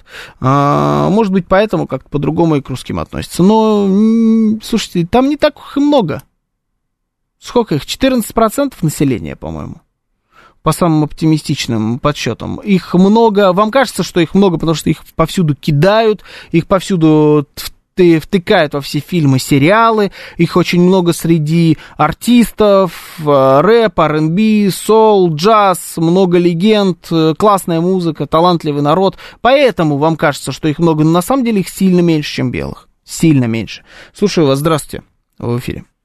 Здравствуйте, меня зовут Анна. Здравствуйте. В общем, в политике я ничего не понимаю. Вы знаете, в советские времена, когда мы приезжали в Штаты, в Штаты, русских, ну, имеется в виду выходцев из СССР, в черных кварталах, в общем, действительно не трогали, но это время уже давно ушло. Вот мы в 92 году, практически весь 92 год прожили в Америке с мужем. Муж работал, а я так это. Угу. При нем было. Делать мне было совершенно ничего. Язык я знаю очень плохо. По крайней мере, тогда знал очень плохо. И я просто, ну, вот человек сидит без дела. Ну, как, чем надо себя занять. Я поняла так, что все, что делается в мире хорошего, неважно где, в Европе, в Азии, в Африке, должно делаться для Соединенных Штатов. Есть хорошие художники в Европе, они должны быть в Соединенных Штатах. Посмотрите на Метрополитен, кого там только нет вплоть до нашего Репина. Угу. Вот. Если что-то делается хорошего, значит, какие-то ученые хорошие в Европе, они должны быть где? В Соединенных Штатах их надо перетащить. Это было, это есть, это будет. Это относится не только к России, это относится к всему миру. Надо будет наплевать на своих союзников британцев, они наплюют. Это вот такая вот позиция в Соединенных Штатах достаточно давно. Но это на мой взгляд. Может быть, Рафаэль Ардуханян меня и осудит. Причем ничего плохого против США я не имею. Единственное, что я знаю, что если в Европе я, может быть, год бы и смогла прожить спокойно относительно, то через полгода жизни в Штатах мне уже хотелось, неважно, через Атлантику или через Тихий океан, но вплавь домой. Я уже не могла, я не выдерживала. Это очень своеобразное общество, когда с ним начинаешь общаться. Очень своеобразное. Но вот сколько лет я живу, а живу я довольно много, я никогда не видела такой вот предизбирательной кампании в Соединенных Штатах. Одного кандидата обвиняют ли не в госизмене, за вторым тянется шлейф, вот шлейф коррупции, да? И такое ощущение, что там каких-то два уркана, Садеста и Кичмана – вот честное слово, другого мне в голову не приходит. Но дело даже не в этом. Вы говорили о Франции. Справятся они с Францией в один момент. Очень быстро. Деголь в 68-м не устоял, сам Деголь. Макрон – это далеко не Деголь. Но если кто-то рассчитывает на то, что во Франции придет правительство Мари Ле Пен, и что-то изменится, ничего не изменится. Будет точно такая же политика. Вот точно такая же политика, как при Макроне, я вас уверяю. Посмотрите, как орала итальянская премьерша, какой она будет хорошей, и как по-новому будет жить Италия. Что изменилось? Да ничего не изменилось. И во Франции да. ничего не изменится. И будет Трамп и в Штатах ничего не изменится. Я вон его тут послушала где-то, то ли в июне, то ли в июле, время быстро бежит. Что он сказал? Я приду к власти, я сделаю Путину предложение о мире. А если он не согласится, я вдвое увеличу финансирование нашей помощи Украине. Было такое? Было.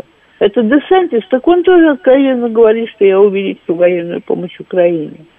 Этого несчастного Роберта Кеннеди-младшего, я уж не знаю, уместно такое слово или неуместно в эфире, уважаемой радиостанции, чмолят как только могут.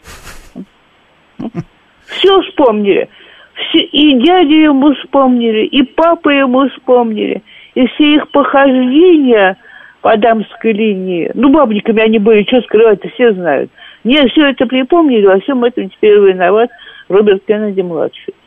Допустите его к выборам, очень сомневаюсь. А в принципе, я еще раз говорю, да все равно, какая там будет администрация, нам от них ждать хорошего-то нечего. И не будет никакой гражданской войны в США. Какие-то акции на неповиновению, да, возможно. Подавит их очень быстро. Это не ЛГБТ-сообщество, над которым сейчас трясется, пока, по крайней мере, трясется Байден. И это не черные. Вот они сейчас вчера слушали Рафаэля Ардуханяна по телевизору. Правда, слышно было плохо, в машине было. Так он рассказывал, теперь эти все черные мигранты приперлись на Манхэттен, на Пятой авеню, и обитают в Нью-Йорке именно там, а не на окраинах. Никто же не попился в Бронс, в черные кварталы. Все пришли куда? Пришли туда, где побогаче. Вот с ними связываться не будут. А с акциями переновения будут. И подавить эти акции, как мне уже было это не раз. Было. Ну, в общем, полезла не на свое поле. Что вы наболело, то рассказал. Если что не так, простите великодушно. Спасибо, Анна, большое. Всегда э, радуюсь искренне, когда вы звоните в любой эфир, не только в мой. А, так, вот Анна жила там в 92-м, хотелось бы услышать того, кто жил там в нулевых и десятых, пишет Джекпот. С, с какой стороны вам хотелось бы а, это услышать? А, где-то было интересное сообщение, вот. И, и пишет, у русских они ничего не заказывали. Они заказывали у тех, кто что-то умеет. Вы не летали первыми в космос, не строили МКС и не писали «Войну и мир». А, это правда, я не делал ничего из этого, и даже близко к этому ни к чему не приближался, но Э, и они реально заказывают у тех, кто что-то умеет, это правда, да. Они вычленяют э, индивидуальность. Ну, там Анна перечисляла, да, некоторых э, деятелей. Можно вспомнить того же самого Рахманинова, например. Да, из, если мы про музыку говорим.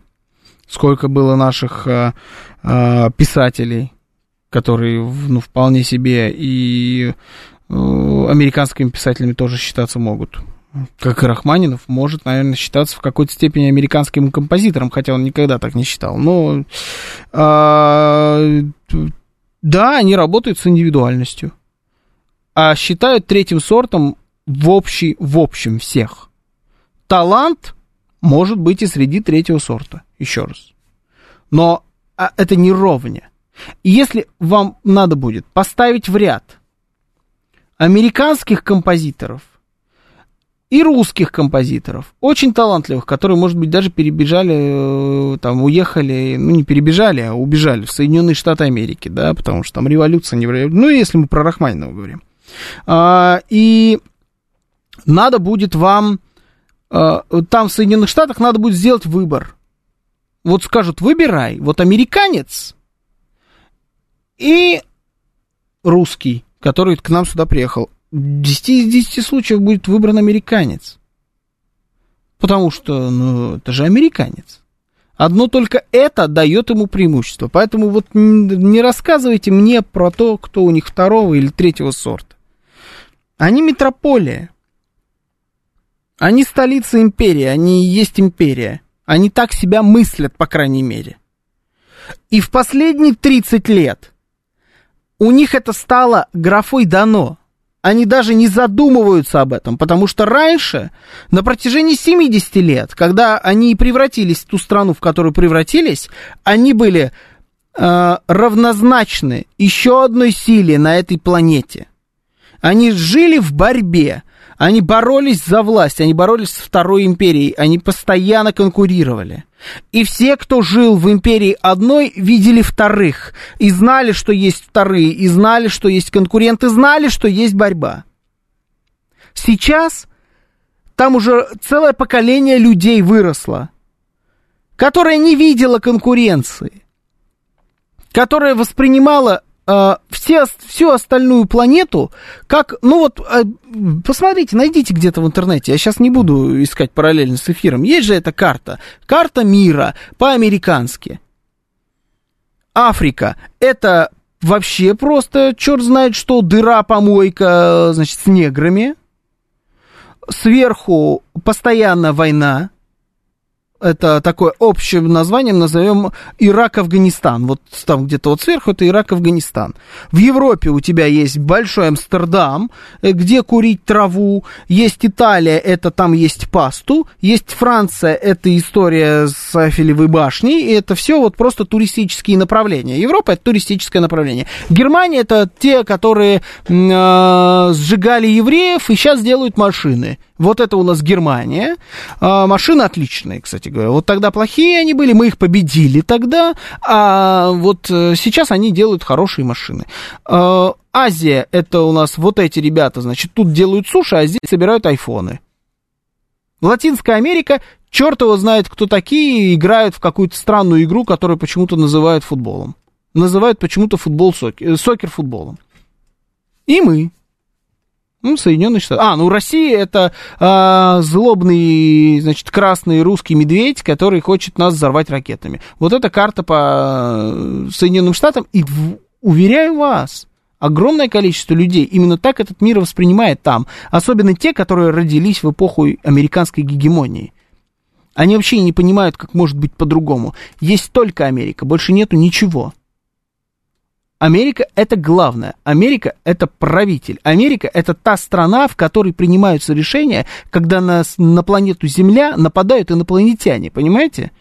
Вот это голливудское клише. Прилетели инопланетяне и воюют с нами. Откуда будут взлетать? Брюс Уиллис и еще там кто-то, чтобы с этими инопланетянами как-то побороться. Они будут взлетать с американских аэродромов или космодромов, как угодно это назовите. Потому что президент американский, президент Соединенных Штатов Америки будет принимать решение, что делать с этими инопланетянами. Если инопланетяне прилетят, то они прилетят только к нам. Америка это столица планеты, в их понимании, в первую очередь. А сейчас вот это ощущение, что Америка это столица планеты, в, у, у них прямо из-под носа ускользает. И весь остальной мир это просто работает. Работает такая история, где Америка столица планеты, она вполне себе была жизнеспособна целых 30 лет. Это немного. Но согласитесь, особенно учитывая, что век человеческий короток, это и немало. Для нас с вами это немало. Для кого-то это значительная часть жизни. А может быть, для кого-то, к сожалению, целая жизнь была. Вот эта, эта конструкция, где инопланетяне прилетают только в Нью-Йорк или в Лос-Анджелес, она работает только если во всем остальном мире порядок, если вы его контролируете – если нигде никакие арабы не бунтуют, э, черные не бунтуют, европейцы не бунтуют, азиаты не бунтуют, если вы всех этих ребят держите под контролем, а если есть бунт, то направлен он на то, чтобы э, замочить других потенциальных бунтовщиков, которые могут навредить конкретно вам. И эти ребята упустили эту ситуацию, все, она уже упущена, уже бардак уже горит Африка и разгорается прям все мощнее и мощнее. А Ближний Восток они так и не смогли настроить никаким образом, они так и не смогли решить там ни одну проблему. И все, куда они включались, все становилось только хуже. То есть Ближний Восток так и не был настроен. Южная Америка чувствует э, под собой какую-то э, новую силу, которую она не чувствовала вообще под собой никогда. Азия во главе с Китаем это вообще мощнейшая сила, которая э, стала таковой. Это древнейшая империя, это все древнейшие цивилизации, которые пережили огромное количество пиков и огромное количество падений за свою историю. Вот сейчас они подбираются к очередному своему пику. Европа спит, Европа подавлена. Я думаю, что вообще европейский хребет сломали чуть ли не навсегда. Ну вот на наш век может и не прийти, не, и не настать какой-то, знаете, новый ренессанс европейского самосознания. Потому что их хребет ломали тщательнее всего. Потому что они были ближе, они были понятнее, они были более, самые покладистые, самые разрушенные в какой-то момент. Их хребет ломали тщательнее всего. И есть Россия. Россия, которая вообще исторически этим Соединенным Штатам постоянно пихает палки в колеса. И не, Россия это готовая в какой-то момент играть по их правилам игры, но оказалось, что Россия эти правила не так поняла. И в тот момент, когда это до нас дошло, мы сказали, что нет, в эту игру мы играть с вами не будем. И вот это все происходит параллельно. Называется товарищ Байден, жрите, только не забудьте вставить себе челюсть. Попробуйте все это переживать и переварить. Ну как отличные машины Германия делает? Была трехлетняя опять, пишет Михаил Сергеевич. Ну вот, слава богу. Э, я вообще хотел поговорить про машины для чиновников, но как-то, видите, мы с вами уж больно в этой теме увлеклись. А, была трехлетняя, опять это Audi. То коробка, то масло жрет, то цепь растянулась, перескочила, и 8 клапанов погнулись. А по работе Mercedes 222, 5-литровый, три раза движок меняли. Это классные машины? Ну, такое. Я вообще, знаете, я считаю, что все классные немецкие машины, они закончились нулевых. Вот прям такие по-настоящему классные, последние поколения. Это там какой-нибудь 140-й Мерседес, или да, пускай хорошо будет 220-й Мерседес S-класса. Это семерка BMW, это, это, это трешка E46, это семерка 38, это E60 BMW. Это вот, вот эти машины. Вот они там, к сожалению, закончились. А как же новый 911? Я ровно дышу к Porsche, честно вам скажу, но э, 911 хороший хорошая машина. По современным меркам хорошая. Если вы мне скажете, какой выбрать, какой-нибудь старый 911 или новый, я выберу старый. Мне он приятнее. Ну, душа вот у меня лежит к тем машинам, не знаю. Может быть, потому что у них тоже была душа. А сейчас... Элементарный пример, знаете, в новом э, S-классе, э, в старом S-классе 222 кузова, часы от компании IWC были настоящие. В новом S-классе они на экране. Вот это вот все, что надо знать про современный немецкий автопром. Слушаю вас, здравствуйте. Доброе утро, Георгий Романович. Э, это Борис. Доброе утро, Борис. Не слышал, да, у меня увольнение, я служу, как вы знаете, сейчас вот с радостью слушаю вас и дозвонился. Ну, я хотел прокомментировать историю с Америкой и политикой, э, если можно.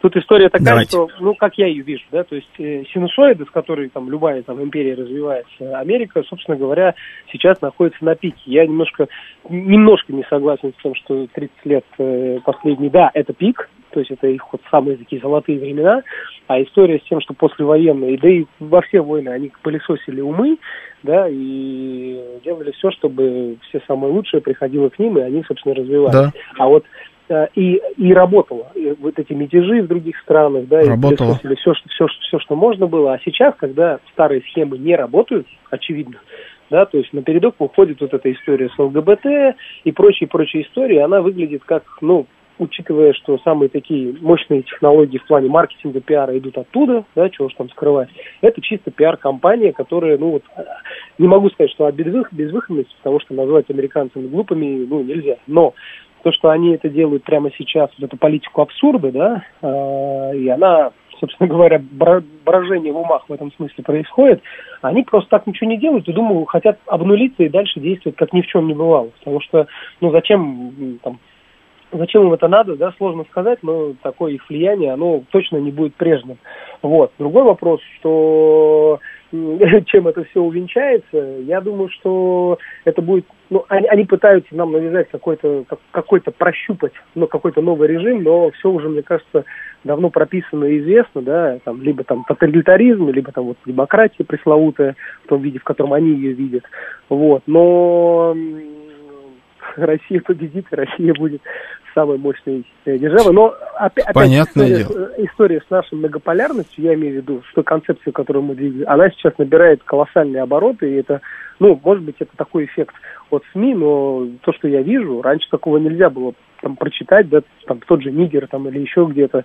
Мир меняется, а чем закончится, увенчается история с Америкой, мне сложно сказать, конечно, но очевидно, что вот даже я вспоминаю, когда я когда-то встречал э, гостей из Америки, была у меня такая подработка, американцы встречал uh-huh. в аэропорту в Домодедово. Uh-huh. И вот я, как сейчас помню, несколько раз, это было прям несколько раз, то есть я, моя задача была их встретить, банкоматы и посадить их в, в автобус.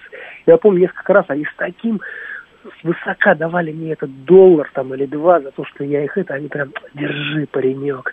Вот, но действительно, вот эта любовь к своей нации, любовь к тому, что они ну, какая-то э, непоколебимая нация, и вот они, а, они самые главные в мире, это действительно есть. Да. Это, это, это, это правда. И это, конечно, бесило меня всегда, но Слушайте, ну у них было на это право. Спасибо, Борис, удачи вам. Там, да, мы за вас всегда держим кулаки.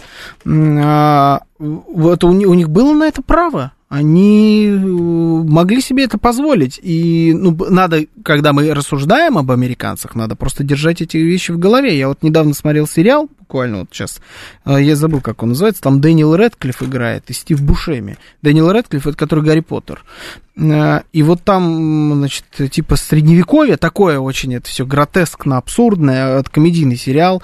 И вот там, типа, принц средневекового вот королевства идет на переговоры с какими-то варварами, и его помощник учит, как на этом варварском языке им нужно заключить мир, он говорит им, как сказать там какие-то слова, чтобы они его поняли. Он говорит, слушай, ну, может, лучше на английском? Он говорит, ну, они не знают английского. Он говорит, ну, все знают английский, ну, все знают английский. И они, главное, приходят туда, к этим варварам, и они знают английский, понимаете?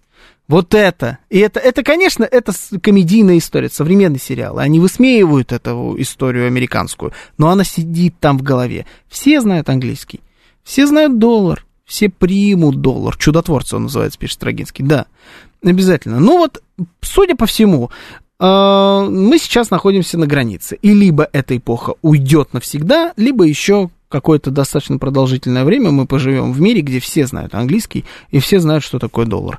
Меня зовут Георгий Бабаян. Услышимся с вами, не поверите, завтра утром. Всем счастливо.